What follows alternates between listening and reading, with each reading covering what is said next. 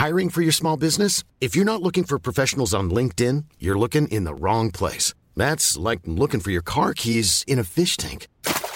LinkedIn helps you hire professionals you can't find anywhere else, even those who aren't actively searching for a new job but might be open to the perfect role. In a given month, over 70% of LinkedIn users don't even visit other leading job sites. So start looking in the right place. With LinkedIn, you can hire professionals like a professional. Post your free job on linkedin.com slash people today.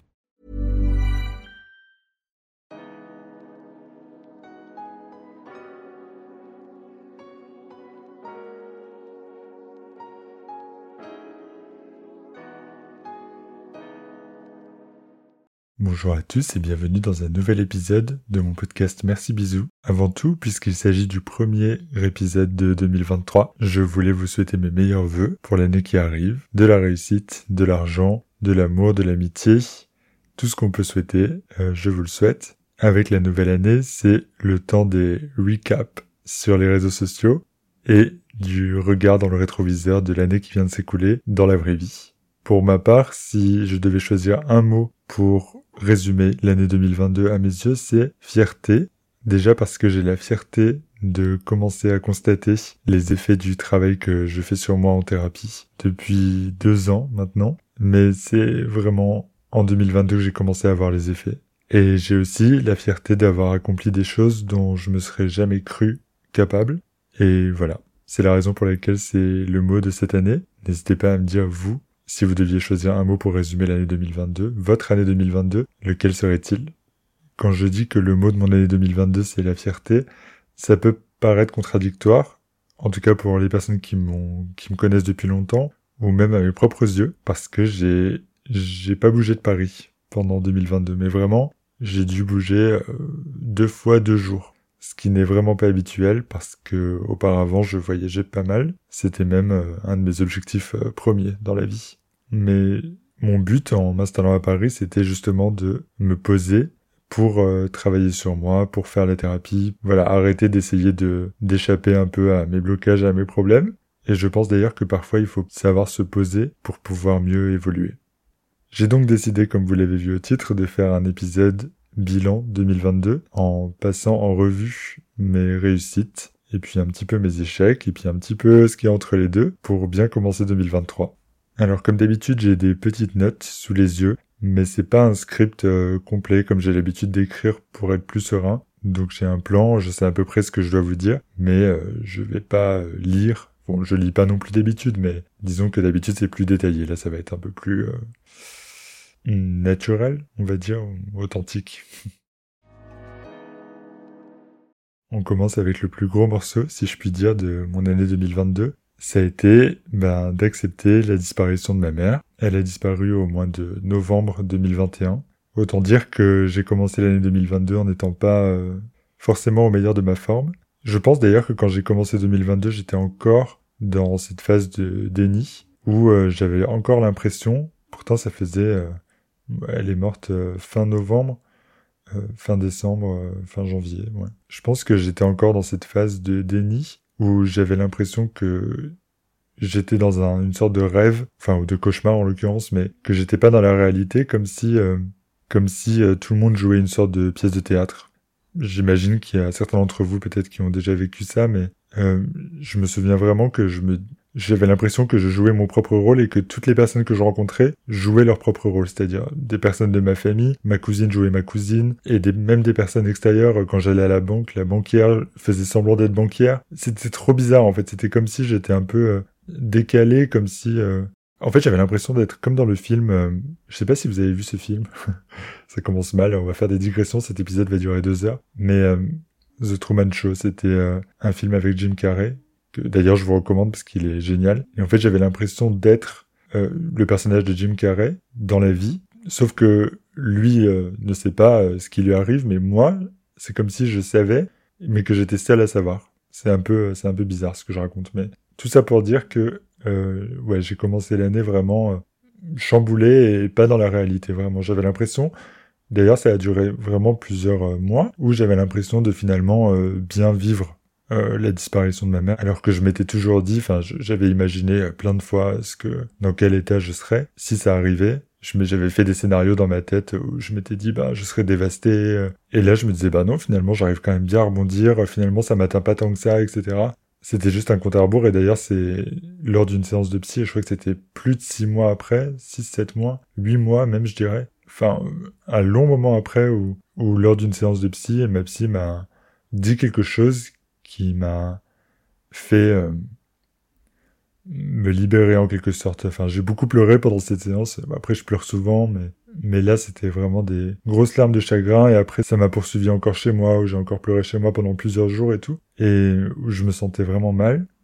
Et après, ça a été mieux, mieux, mais en étant dans la réalité, et pas comme euh, au mois de janvier où vraiment c'était euh, j'avais l'impression que ça allait bien et en fait ça n'allait pas du tout. C'était une illusion.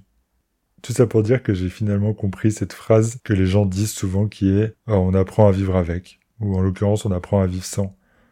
Et moi je comprenais jamais parce que pour moi c'était impossible quoi. Je pouvais pas me dire que j'allais pouvoir survivre euh, si ma mère disparaissait. En tout cas, euh, ça reste un work in progress comme on dit, mais j'ai l'impression quand même d'avoir euh, en fait, j'ai l'impression de me dire que j'arrive à vivre sans ma mère mais en même temps, j'ai l'impression qu'elle est quand même un peu avec moi. Et je remarque quand même une évolution parce que avant, quand euh, je croisais des, notamment des vitrines de magasins, des choses comme ça, ou que je sentais euh, une personne dans la rue qui avait son parfum, euh, c'était comme des coups de poignard pour moi. Et maintenant, je ressens plus ça. J'ai encore ça, mais j'ai plus le sentiment que c'est des coups de poignard. J'ai plutôt l'impression que c'est comme des caresses, quoi. Ça me fait sourire, en fait, plutôt. Plus que ça ne me fait du mal.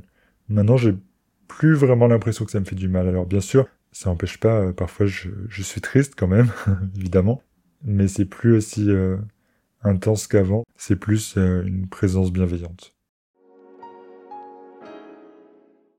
La deuxième chose que j'ai réalisée en 2022 et dont je suis fier, c'est de ne pas m'être résigné et d'être revenu m'installer à Paris. Quand ma mère est décédée, juste avant ça, je vivais dans une petite chambre de bonne que j'ai euh, rendu parce que quand ma mère est décédée, du coup, je suis allé dans sa maison pour y vivre le temps de la vider, enfin de temps, le temps de faire tout le tri, de gérer euh, la paperasse, etc. Et pendant que j'étais dans cette maison, du coup, mon chat vivait avec euh, ma mère et je me suis dit que j'allais récupérer ce chat et que du coup, c'était pas possible de vivre ce chat et moi ensemble dans 9 mètres carrés.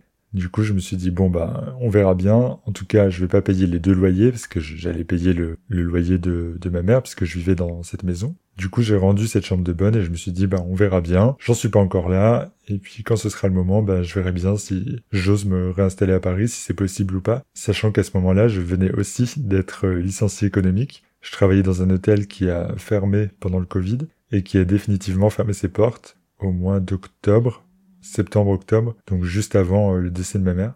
Donc j'ai dû retourner à Paris déjà pour récupérer mes affaires qui étaient dans ma chambre de bonne et les transférer en Lorraine, mais aussi pour euh, régler des choses euh, au travail suite au licenciement économique. Toujours est-il que quand j'ai eu fini, enfin quand j'étais sur le point de finir la, de vider la maison et sur le point de la rendre, ben j'ai dû me poser la question où est-ce que je vais m'installer? Est-ce que je retourne à Paris? Et si oui, comment? Parce que J'imagine que c'est de notoriété publique, tout le monde sait que c'est hyper difficile, pour pas dire impossible, de trouver un logement à Paris. Déjà quand on a, quand on coche toutes les cases, c'est-à-dire quand on a euh, un CDI avec période d'essai validée, quand on a plusieurs garants, quand on a tout ça. Moi, j'avais plus rien de tout ça parce que c'était ma mère qui était euh, mon garant la plupart du temps. Du coup, là, j'avais pas de travail, pas de garant. Euh, voilà, donc c'est déjà rien qu'avec ça, c'était impossible. Enfin, dans ma tête, c'était impossible de trouver euh, de trouver un logement.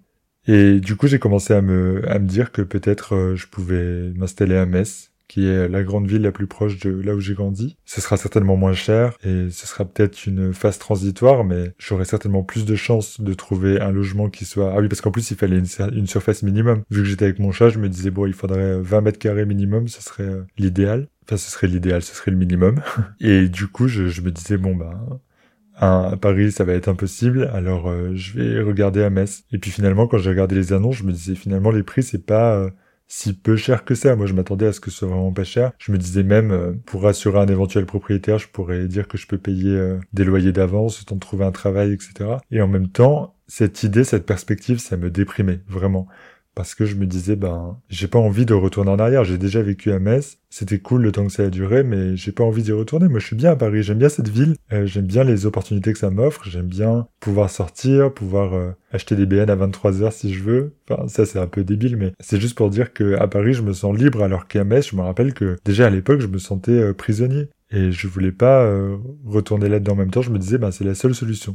Et puis finalement, je me suis dit bon, essaye quand même. Donc j'ai mis une story sur Instagram où j'ai dit ben voilà, je cherche un studio euh, avec temps, etc. Euh, possibilité de payer les loyers d'avance. Et puis j'ai demandé à une amie d'enfance d'être mon garant qui a gentiment accepté, que je remercie si elle m'écoute. Tu me manques beaucoup si tu m'écoutes.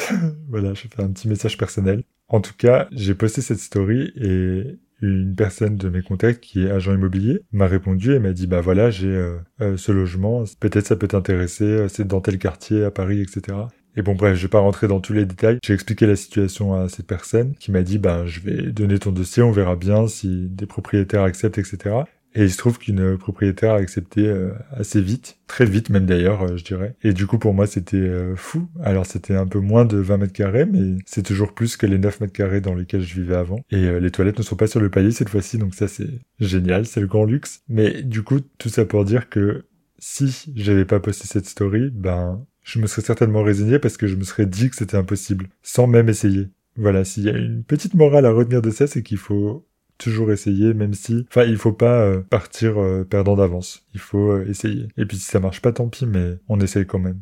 Donc voilà, je dirais que c'est une des meilleures décisions que j'ai pu prendre cette année. C'était de ne pas me résigner, de d'essayer et de pas être fataliste. Et finalement, ça a marché. Donc voilà, je suis trop content d'habiter à Paris. J'aime toujours Paris. Je commence à avoir un petit peu les défauts. J'ai plus tellement les étoiles dans les yeux du début, mais je vois ce que ça m'apporte. Je vois la chance que j'ai d'être ici pour avoir déjà vécu ailleurs. Et voilà, j'en suis très heureux.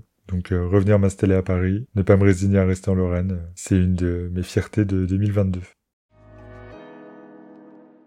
La troisième chose que j'aimerais aborder, c'est que en 2022, j'ai fait de gros efforts. Alors c'est toujours pas, euh, c'est toujours pas parfait, mais est-ce que ça peut vraiment être parfait dans, je pense que c'est un peu le cheminement d'une vie. Mais en 2022, j'ai vraiment commencé à accepter d'être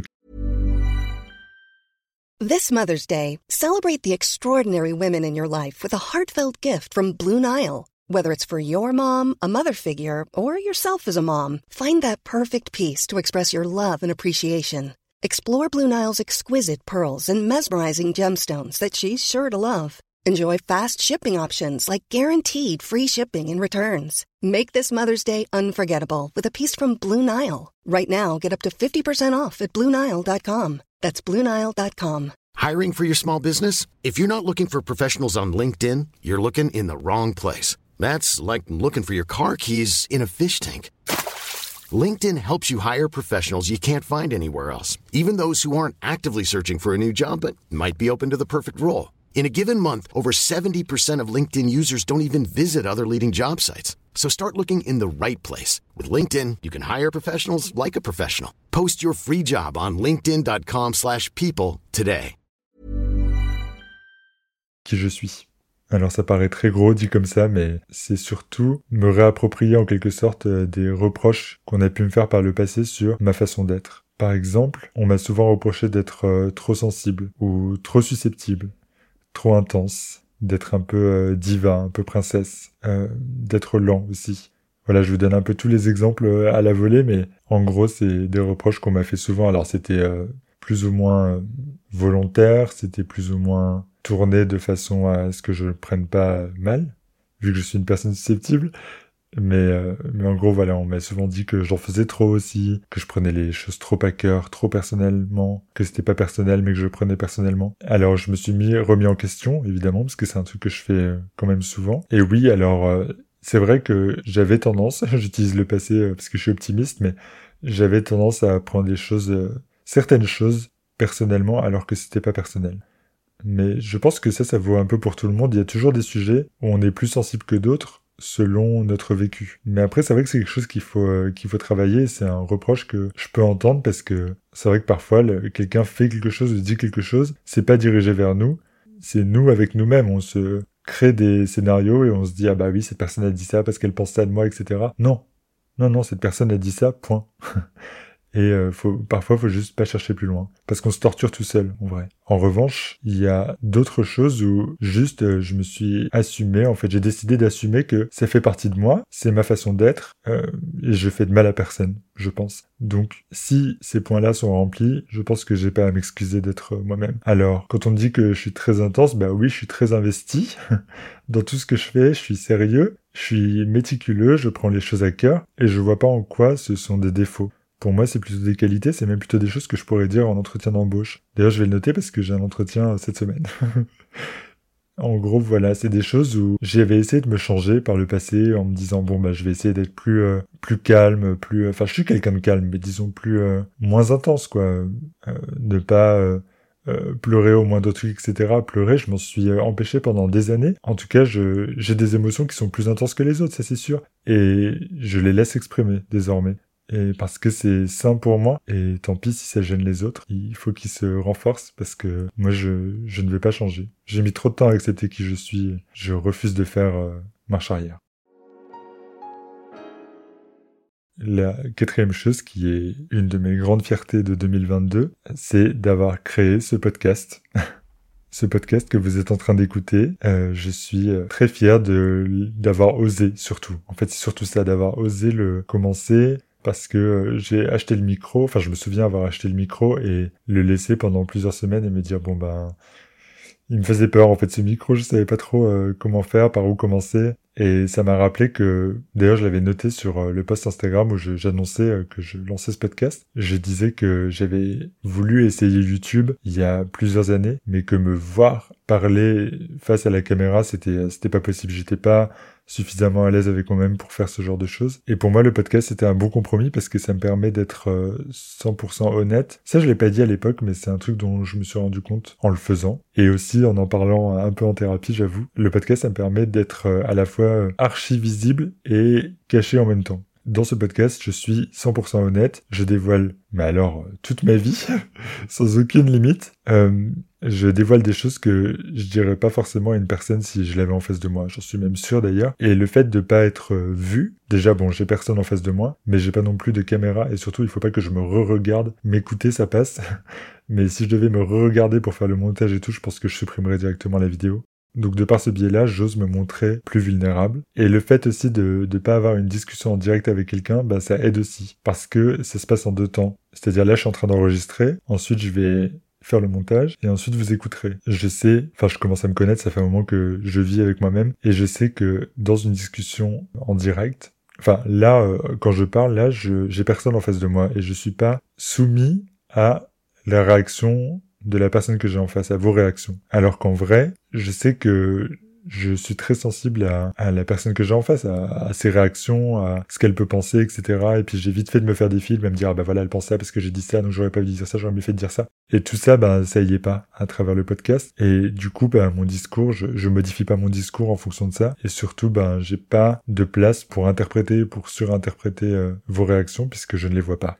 En tout cas, je suis très heureux et très fier, je peux le dire, je pense, euh, d'avoir euh, lancé ce podcast, même si euh, bah, c'est un petit truc, quoi. Je, je suis loin d'être expert dans le, dans le domaine. Je fais vraiment avec le strict minimum. J'ai aucune compétence particulière pour faire ça et je pense que ça se voit. Mais c'est un truc qui me plaît et ça me plaît de partager. C'est quelque chose que j'ai toujours voulu faire et c'est juste qu'avant, j'avais pas connaissance de, bah, des podcasts. Je savais pas ce que c'était. Et voilà, pour moi, c'est un bon moyen de partager parce que c'est un truc qui me plaît. Voilà, et en plus j'adore parler. Mes amis à qui j'envoie des, des vocaux qui durent 6 heures euh, peuvent le confirmer, je pense.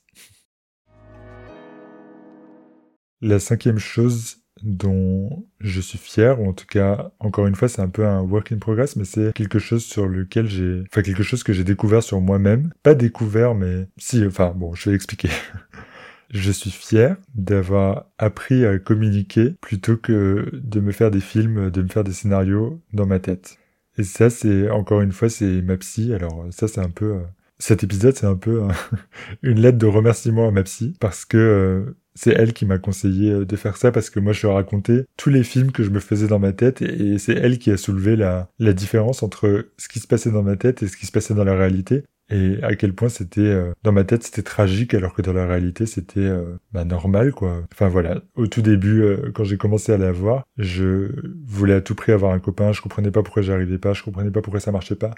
Et en fait, je me disais le seul dénominateur commun entre tous les dates, bon après j'en faisais pas des tonnes, mais euh, entre tous les dates que je faisais, leur seul dénominateur commun, c'était moi. Donc si ça marchait pas à chaque fois, c'était forcément que c'était moi le problème. Et du coup, je me disais, mais qu'est-ce qui va pas chez moi? Je comprends pas, etc. machin. Et je me faisais des, des histoires et voilà, je comprenais pas. Et en fait, elle m'a dit, mais pourquoi vous demandez pas à cette personne, donc je, parlais d'une personne en particulier, elle m'a dit, mais pourquoi vous lui demandez pas? Pourquoi euh, ça a pas marché? Qu'est-ce qu'il en a pensé lui? Et du coup, j'ai osé. C'est un truc que j'aurais pas osé faire si elle me l'avait pas conseillé. Ça peut paraître bête, mais je l'aurais pas fait. J'aurais jamais osé. Parce que pour moi, ça aurait été un peu humiliant. Mais là, vu qu'elle me conseillait, je me suis dit, bon, ben, si elle, elle le dit, bon bah je vais essayer, on verra bien. Et euh, c'est ce que j'ai fait. Donc j'ai posé la question à ce garçon et je lui ai dit, mais alors euh, pourquoi euh, J'avais l'impression que tu étais intéressé au début et puis finalement j'ai eu l'impression que ça collait plus et je comprends pas pourquoi. Est-ce que tu veux bien me dire? Mais je lui ai vraiment dit sans agressivité. Je lui ai dit, bah c'est juste voilà pour pour m'aider moi, pour essayer de de comprendre et d'évoluer. Et il m'a répondu gentiment. voilà, donc je vous dirai pas exactement ce qu'il m'a répondu parce que c'est sa vie privée, mais en tout cas, ça m'a conforté dans l'idée que c'était pas toujours que moi le problème. Et que parfois juste c'était bah, c'était comme ça et qu'il fallait pas euh, chercher plus loin, forcément. Et il fallait pas toujours se faire des films en, en essayant de se rabaisser, finalement.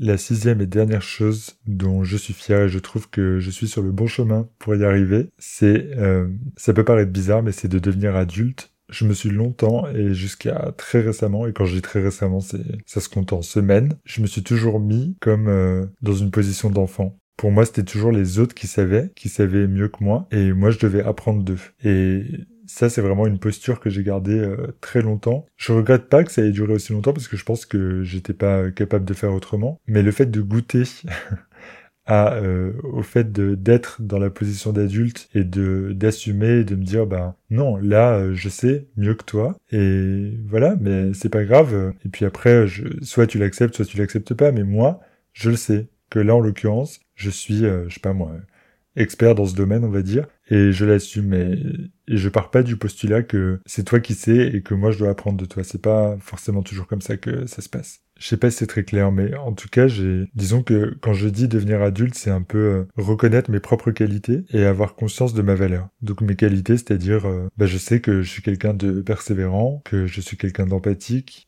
voilà, pour moi, c'est des qualités qui me sont propres je laisserai pas quelqu'un dire que c'est pas le cas, que je suis pas persévérant parce que j'ai des preuves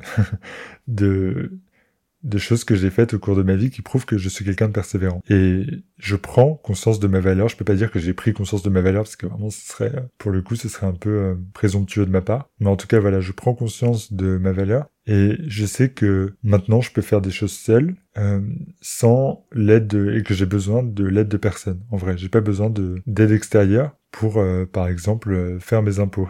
Même si j'avoue que ce serait pratique et que parfois j'aimerais. Mais c'est juste un exemple pour dire que je me sens plus indépendant et je me sens plus, adulte. Et que si je prends une bonne décision, ben, je suis la seule personne à féliciter. Et si je prends une mauvaise décision, eh ben, j'en assume entièrement les conséquences et je serai le seul à blâmer pour. Mais en tout cas, ce sera une décision que j'aurais prise, moi, seul, en tant qu'adulte. Voilà, je vous ai donné quelques exemples euh, pour illustrer et pour expliquer pourquoi euh, mon mot de l'année 2020 c'était la fierté. Je sais que ça fait 20 fois que je le répète, mais j'en suis fier. Après, il me reste évidemment du travail. Et d'ailleurs, je pense que il en restera toujours. Il y a toujours euh, du travail à faire sur soi quand on cherche à évoluer, quand on cherche à aller mieux, à faire sauter des blocages qu'on a en soi. En tout cas, parmi toutes les pistes d'évolution que j'ai euh, pour euh, ma vie future et pour euh, cette année, pour moi, c'est continuer de me détacher ou en tout cas de remettre en question des certitudes que je me suis faites quand j'étais enfant et qui me poursuivent et qui me bloquent encore aujourd'hui. Voilà, c'est un grand, c'est un grand chantier, mais j'y crois. Je vois que ça marche pour l'instant, alors il n'y a pas de raison que ça s'arrête en si bon chemin. Pour moi, 2022, ça a été à la fois le pire et le meilleur. J'ai eu l'impression à la fois que le sol s'est dérobé sous mes pieds et en même temps, euh, des grandes portes se sont ouvertes euh, en face de moi. C'est une...